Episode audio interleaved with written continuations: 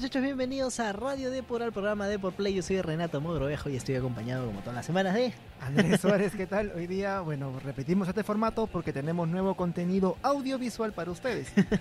bueno, las últimas semanas hemos tenido bastante contenido de las películas de, de cómics.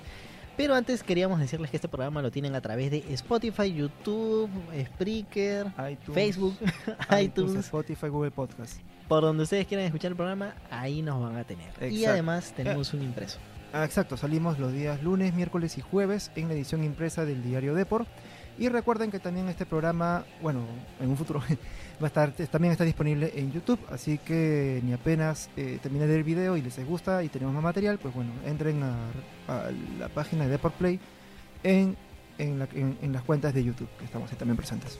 No se olviden de seguirnos en Facebook, ahí tiramos todas las pepas de la semana, tanto de videojuegos, y sports, eh, cómics, Avengers, eh, todo lo que tiene que ver con DC, todo lo van a tener en Deport Play. Y esta semana, ah, bueno, la semana pasada llegó el tráiler de Joker, el primer tráiler oficial de la película con Joaquín Phoenix. Una película realmente que rompe con todo lo que es Liga de la Justicia y que justamente ahí tienen las imágenes y que nos presenta un Joker completamente diferente. Exacto, y justo lo que nos llamó la atención fue mucho la estética, la ambientación tipo noven, tipo noven, ochentera, noventera, final de los 80 nos parece. yo, lo veo claro, por ahí. Está por ahí, más tirado para los 90. Sí, está por ahí. Y lo que habíamos hablado en la redacción es algo muy puntual. Si es que lo que estamos viendo acá es un Joker origen, pero ¿de qué tipo de Joker? Yo, yo tenía la idea que este Joker es el origen, pero de la versión de Heath Ledger. Parece, ¿no? Pero realmente el actor ha hablado que está mucho más interesado en asemejarse al Joker de, de Nicholson. De Jack Nicholson. De Jack Nicholson que realmente es bastante diferente a lo que hemos visto, pero bueno, en fin, no es decisión del actor, de la interpretación y también de los directores y, guionistas. Esa toma me encanta, la escena de él en el ascensor con el tipo loco atrás gritando y con esa canción que te saca del cuadro. Eh, me parece tan este tan tan desgarradora pero tal vez tan tan inquietante que da cuenta de la personalidad de él o sea el tráiler a mí me encantó se sale de, de lo que uno está acostumbrado a ver tipo de Marvel que, es acción, pelea, humor. y ves a tus personajes favoritos. Aquí, aquí no hay nada. no, hay más drama. Realmente que hay drama. No reconoces a nadie más que al Joker, que realmente es un actor nuevo dentro de la franquicia. Pero el tema que, que me deja un pelín de desazón, pero, o sea, que me engancha, pero me, me saca de lo que es DC. Me engancha que sea un Joker diferente. Me engancha que sea un Joker que realmente explica su psicopatía desde cero, ¿no? O sea, sabemos que ya tiene un problema mental. Porque justamente en, la, en las notas que él escribe, dice, que se ve en el tráiler, dice como que es difícil. Mi mamá me dijo que... Mi madre siempre dijo que yo... que todas las personas tienen un propósito en el... No, no, dice algo como que lo más difícil de tener una enfermedad mental es aparentar no tenerla. Sí, sí, sí. sí, o sea, son palabras realmente durísimas que no solamente le pasan a alguien que es psicópata, le pasa también a gente Asperger, le pasa también a, síndrome de Down. O sea, tienen que aparentar no ser lo que son. Y es una vida bastante difícil. Ahora, el tema es que me gusta cómo quieren hacer evolucionar al personaje, pero yo no veo la evolución final del Joker, del verdadero Joker de los cómics, que es un loco, loco, loco que puede armarte cualquier plan para vencer a, Batman o a quien sea. Y la verdad es que eso yo creo que le ha faltado un poquito. Yo creo que no va, yo creo que el punto final de la película va a ser el Joker que tú esperas ver, que es el Joker ya consumado, ya loco, ya despiadado siento que este va a ser todo un tema de introducción al personaje. Se ve muchas escenas familiares de él. Entonces yo eh, siento que va a explorar más el drama de la conversión más que mostrarte el atractivo del final. Me gustaría si es que hay una secuela o se vuelve toda una trilogía. Justo iba a decir eso. A mí también me gustaría ver una segunda, tercera película, pero que no se centre en Batman. O sea, Batman ya está sobreexplotado. que se centre en este, en este personaje de Joker y que Joaquin Phoenix tenga todo el tiempo del mundo para, para desarrollar su propio personaje y una trilogía donde vemos acá que se convierte en, por ejemplo, en la tercera película que vemos donde muere y vemos, por ejemplo, que aparezca Batman, ¿no? Y que Batman realmente reconozca en esta persona que no lo hacía o hacía lo que hacía por su psicopatía y no por ser alguien realmente malo o algo así por el estilo. Claro, o sea, darle un giro al personaje. O sea, no es un tipo que es malo por porque ya, sino es, es, malo por todas las circunstancias sociales que está pasando, ¿no? Lo degradan, lo golpean y hace de payaso y eso es bien fuerte, ¿no? Un pata que hace de payaso a alguien que le cuesta o sea, cómo transformar en sonrisa una vida tan dura como la de él, ¿no? bueno, justamente te iba a decir que ahí están las notas y ahí, ahí escribe, ¿no? Donde es difícil, ahí le van a, a hacer un zoom, como que es, es difícil tener una enfermedad mental. De aquí no leo, Ernesto. Producción, ayuda. Bueno, en la parte de abajo dice la, las personas o la gente espera que actúes como si no como si no, no tuvieras ese esa enfermedad. Es bien, es, bien, es un testimonio bien duro. Sí, el, definitivamente. Este, hace un tiempo yo había comentado, cuando vino acá un entrevistado de Marvel, habíamos hablado acerca de Joker y justo había comentado que en verdad yo espero ver la película y sentir empatía por el que si hace las cosas malas, en verdad yo espero que él las termine de hacerlas. Mm, si muy bien está mal desear que un villano haga las cosas que hace, este, yo quiero estamos hablando que de se películas, ¿no? O sea, no estamos hablando de, la vida real, no estamos incentivando a que alguien haga algo malo, ¿no? claro, que pero se desarrolle este a nivel, de a nivel narrativo se logra centrar un poco a ese, a ese nivel de la villanía, ¿no? Que es que escapa al malo porque es malo, porque es malo por, por las cosas que le han sucedido.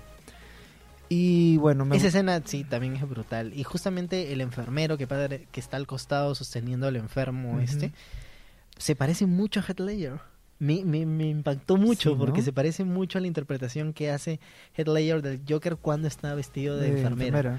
Sí, sí, sí. Yo, creo, yo creo, que definitivamente le van a poner algunos guiños, ¿no? A Nolan, a las películas de Nolan, porque es la película creo que, que ha tenido uno de los mejores Jokers en la historia. Claro. Algún que otro guiño va a haber. Y bueno, la, tenemos, vemos la relación con su madre que aparentemente, yo creo, porque ya es interpretación, que muere, porque definitivamente o sea, el sostén emocional de esta persona es su madre. y, siempre hace relaciones, o sea, mi madre me dijo que, este, etcétera, etcétera, Como que ha sido sobreprotegido por la madre. Exacto. Y, si la madre muere, ¿qué pasa con esta persona que no tiene nadie en el mundo y nadie lo acepta? Esa la chica que aparece en la, en la bañera es su, es su madre. ¿Es su madre? Yo creo que era su pareja. Creo que es su madre. ¿Y el niño? No, eh, sí, sí, es su madre. Bueno, también hay una escena posterior ya donde aparece un niño. Que pero no se sabe quién es. No se sabe quién es, pero ya hay ciertos indicios dentro del trailer, porque si lo han visto detalladamente, se dan cuenta de que primero sale un arma. Ese pausemos ahí. Primero sale un arma, vamos a llegar ahí. Luego vemos eso, que lo persiguen, porque ha cometido un crimen, dicen, que yo creo que él no lo va a cometer, yo creo que lo van a inculpar y él se cruza con este niño que yo creo que es Batman. ¿Bruce Wayne? Sí, yo creo que este niño es Bruce Wayne. Eso es lo que yo creo. Y ahí justamente, más o menos como que se quiere dar a entender que ha sucedido el crimen. Ahí vemos el arma, ahí lo empujan y vemos que están hablando de que ha, habido un crimen, crimen terrible en la ciudad. Y justo después vemos al niño y un Joker. O sea, yo creo que van a hablar lo van a inculpar a él del asesinato de los padres de Bruce Wayne que ocurre en esta película posiblemente. referencia. Sería expandir mucho el universo ¿ah? o sea para eso sí tendríamos otro Batman habría, habría otro Batman y habría otra secuela más de esta película. Que sería espectacular ver eso sí. Lo que sí me llama la atención es que siento que va a haber cierta camadería con, con él. Como que es una persona víctima pero veo que hay gente dentro del tráiler que usan la máscara. Y de hecho en las fotografías que se filtraron del rodaje también hay gente que son los secuaces de él. Sí. Pero son secuaces de su equipo que él los ha contratado o es gente que se siente A lo mejor son seguidores. por ejemplo eso. A lo mejor son seguidores y seguidoras que yo que sé, se sienten identificados de alguna manera en las acciones que está realizando este creo ¿no?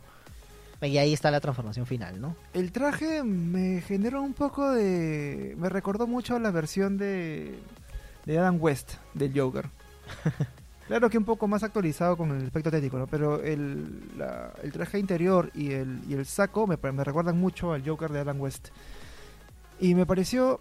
Ah, eh, me, generó un poco de, de migra verlo, en el sentido que está bien el ambiente todo, pero volver a ese old fashion del personaje me, me dijo como que me sacó un poco del cuadro.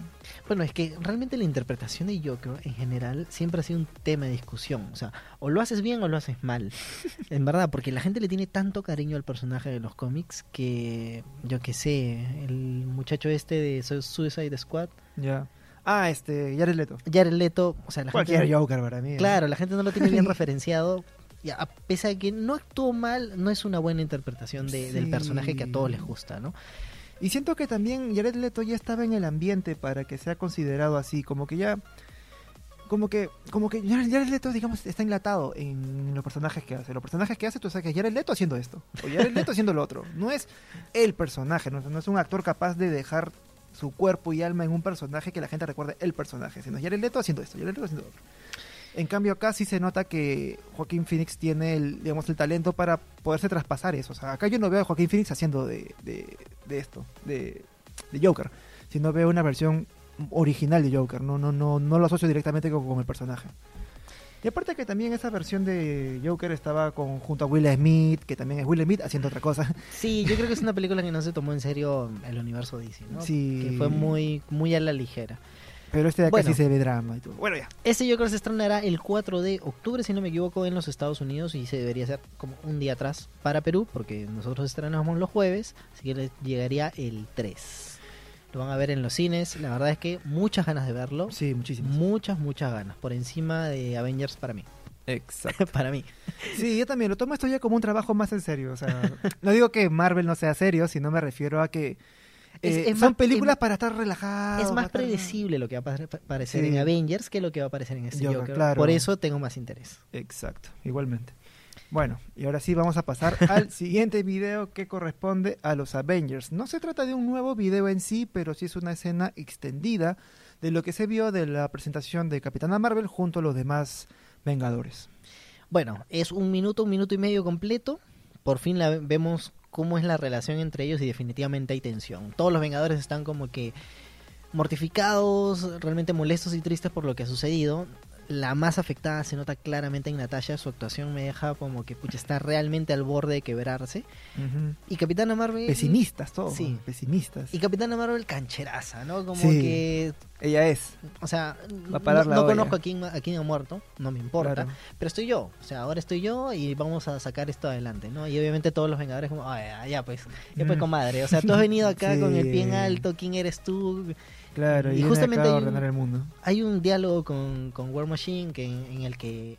Le, War Machine le dice, oye, ¿tú dónde has estado todo este tiempo mientras peleábamos contra Thanos, no? Y explica someramente, bueno, había, estuve en otros lugares que tienen planetas que sufren las mismas amenazas pero y no tenían los Vengadores. Entonces no me vengas a reclamar, ¿no? He hecho tu trabajo intergaláctico, prácticamente lo he hecho, fracasado. Pero lo que sí, antes de pasar al medio del asunto, que es un audio... ¿Qué fue? Ah, ya bueno, vamos con el audio. No, no, está No, bien. no, no. I- Iba a conectar algo del inicio, pero vamos con el sí, audio y luego continuamos. ¿Ah, sí? Ah, Sí. bueno, porque lo que iba a comentar era que mm, es una crítica, en verdad, lo de Capitana Marvel, que ella es tan indiferente con lo que sucedió en la Tierra cuando en su película original ella buscaba sus orígenes, pero no se sabe nada de su madre, de su padre o su vida familiar, entonces como que es curioso que se fije en sus orígenes y a la vez no haya hecho un, un enlace emocional con nadie en la Tierra. Eh, es, es algo raro, ¿no? Porque también la sientes un poco desconectada de la situación donde Sí. todos están tristes viendo qué, qué hacemos. Ponte su amiga Fotón, bueno, no Fotón, ¿cómo se llama? Eh, María, María Rumbo. Rumbó y Mónica Rumbó también, ¿no? que fue con ellas. Ya bueno, pasemos a lo que hemos detectado. Bueno, hay un audio en un extracto de este clip que está muy muy oculto, pero que claramente eh, se escucha claro las palabras que, que quieren transmitir Marvel. Que es este, bueno, I have telepathy dice, eh, tenemos el audio por ahí, producción. Creo que no me escucha. Ya, este es el audio re- a velocidad regular, audio regular.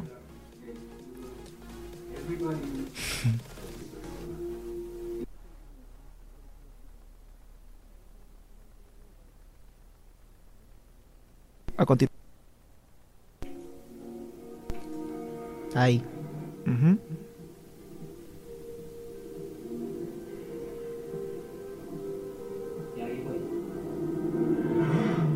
Mm, Ya.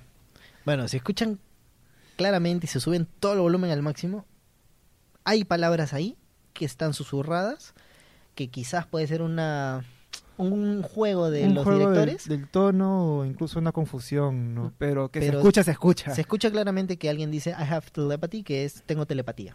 ¿Qué tal si lo escuchamos otra vez? A ver desde cabina si nos ayuda con, con el con el audio. Vamos a pasarlo de nuevo.